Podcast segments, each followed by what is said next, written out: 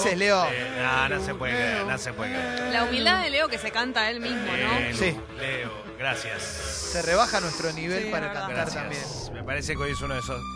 Ah, bueno, me Ahí encanta va. esta musiconda. De Crystal Method. FIFA 98. Eh, Estás primero, eligiendo el tópico. Qué locura, no sé. Había buenos jugadores, ¿eh? Era lindo aparte. Eh, para mí cambió este FIFA, cambió la forma de juego que era muy lindo. O sea, como fue mejorando, ¿viste? Claro. Es como cuando pasamos del Goal, ¿te acordás del Goal? Sí. De- no sé, al- del Goal 1 al Goal 2 hasta Sí. tener el 3, que era para mí era lo máximo. Sí. Bueno, em, ayer jugaron River y Boca el partido de ida, semifinales de Copa Libertadores. Está claro, ganó River, fue 2 a 0. Lo importante para River es que no recibió goles de visitante, lo malo para de local, mejor dicho, y lo malo para Boca es que no hizo goles de visitante.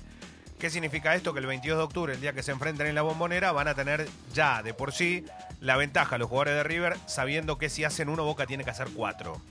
Pero acá no yace el problema en sí que tiene Boca por delante.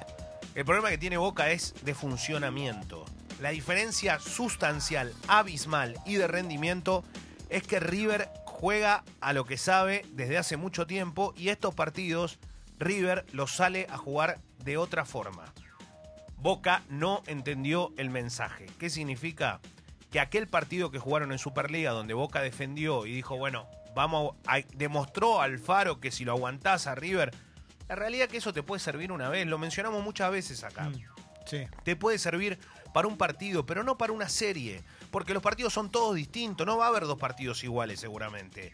Y ayer Boca puso en cancha un equipo que estaba falto de jugadores aptos para los puestos donde lo puso el técnico. O sea, River Alfaro- para mí lo pasó por arriba en un montón de Sí, fue mejor River. Y la verdad es que terminó siendo exiguo el resultado. Lo que pasa es que el análisis hay que hacerlo desde la situación de VAR, porque fue apenas arrancó el partido, donde se le da el penal a River, donde River viene con una acumulación de penales también a favor con el VAR, inclusive que los hinchas de Boca dicen, che, siempre lo mismo, River es beneficiado por el VAR. Acá el tema es que si vamos a los papeles, a lo que ocurrió, ¿fue penal? Sí, fue penal. Sí, fue penal, Fue penal. sí. La verdad, fue penal.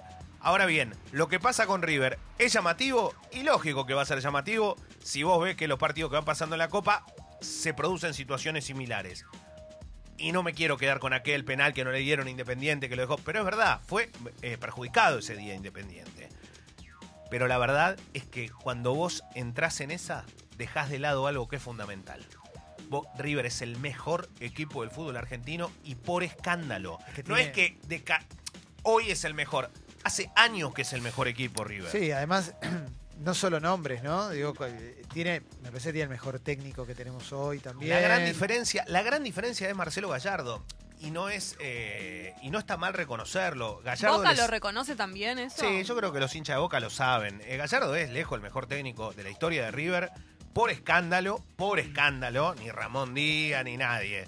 Igual para... Y es el mejor técnico de- del fútbol argentino. ¿Vos te acordás en los 90 que River tenía un equipo que era increíble? Para mí uno de los mejores equipos que vi Claro. del fútbol argentino de la historia, pero cuando jugaba contra Boca, Tal ganaba cual, Boca. ganaba Boca. Y hoy ya no pasa eso. Bueno, lo que cambió River fue su historia contra el clásico rival. Boca toda la vida fue a chatiza y muchas veces encontraba futbolistas de poco nivel para la camiseta que tenía, pero el día que jugaba con River le pintaba la cara. Y vos decís, ¿cómo puede ser? River ganaba todos los campeonatos locales, Boca se plantaba y le ganaba el partido que tenía que ganar. Y después con la llegada de Bianchi lo que hizo Boca fue ratificar lo que en algún momento eh, como una amenaza dio al continente diciendo quiero ser copero. Con Bianchi lo recontra ratificó. Bianchi es el ídolo más grande como técnico de la historia de Boca. Por algo. ¿Por qué? Porque le hizo ganar todo. Sí. Y básicamente lo que hizo fue lo que hoy está logrando Gallardo con River. Ganar cada vez que se lo propone.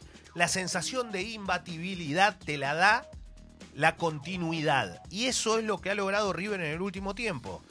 Con el VAR, sin el VAR, con Gallardo y del otro lado con todos los técnicos de Boca que fueron pasando.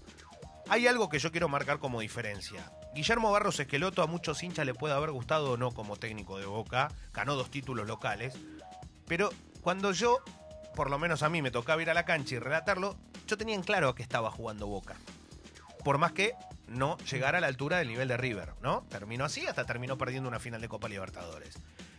La sensación con equipo de Alfaro es que no sabes qué va a pasar. No sabes si ese día se va a defender bien, se va a defender mal. Vos no sabés lo que atajó Andrade ayer. El arquero Sí, de Boca es un animal. Sí, sí. Es un una bestia. Y el arquero de River también tapa una pelota contra McAllister descomunal. Pero el arquero de Boca está pasando en un nivel eh, fe- eh, fenomenal y la verdad que termina siendo determinante. Ayer Mm. podía haberse liquidado la serie. ¿eh? Leo, ¿qué hacemos con el gestito de Tevez de que está comprado el partido?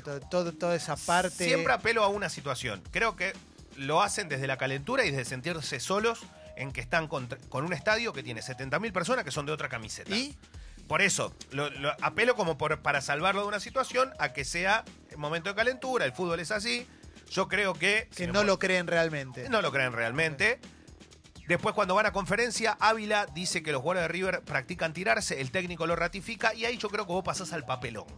Sí. ¿Qué significa? Vos como técnico no podés decir en una conferencia de prensa que entrenaste a los jugadores explicándole que los jugadores de River se tiran sistemáticamente y que lo hacen como un método. Porque estás subestimando a un equipo que con ese técnico sentado en el banco ya ganó más de 10 títulos. Entonces me parece que no habla bien de vos. Y Alfaro es un tipo muy inteligente. ¿no? Alfaro no es un técnico más. Alfaro es un tipo muy vivo. Muy vivo. No que- es el Chivo Benítez. Exactamente, y la realidad es que le ha ido bien a unos equipos, pero le ha costado en equipos grandes, como le costó en San Lorenzo y como hoy le está costando en Boca.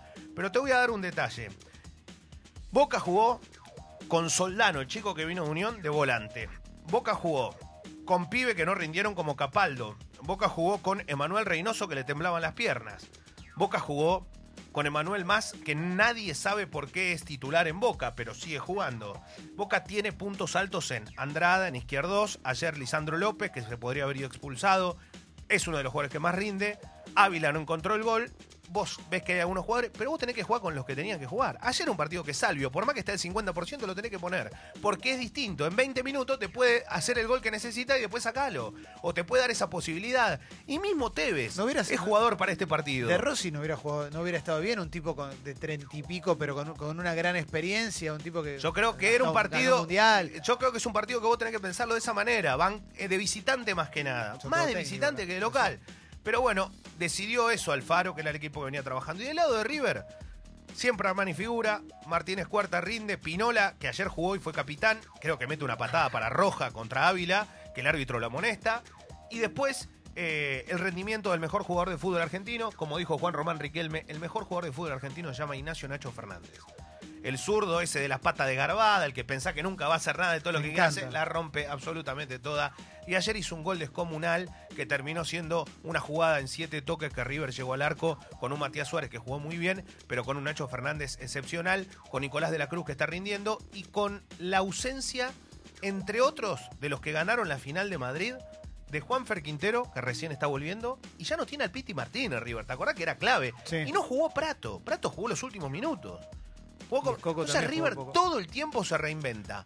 En lo que queda del del Superclásico, dos cosas. La vuelta será 22, veremos qué es lo que pasa. La serie está abierta, la serie está abierta, porque Boca, la verdad, que cada vez que tira la pelota al área desde un córner o de algo, le mete miedo. Ayer le metió miedo a River. Te dabas cuenta porque la pelota no sabían cómo sacarla. ¿Qué significa esto? Que Boca tiene algunas cosas positivas. En contra, que el funcionamiento y la diferencia que hay es abismal desde todo punto de vista. Boca va a jugar con su gente, Boca lo va a recibir de local a River. Veremos cómo se hace partido. Falta mucho. En el medio hay que entender que hoy van a jugar en Porto Alegre, Gremio ante Flamengo. Allí habrá terna arbitral argentina.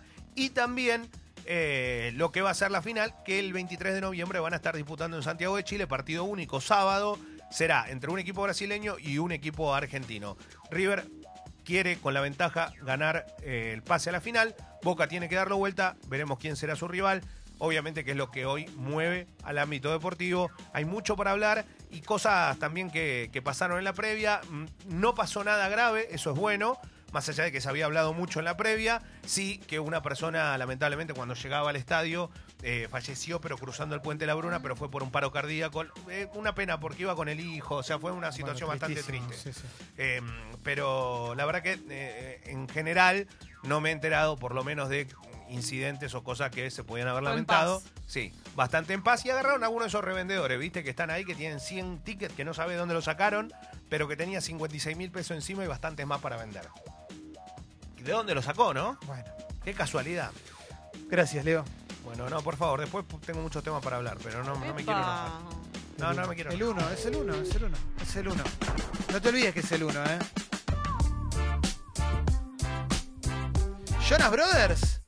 Wow, Only Human.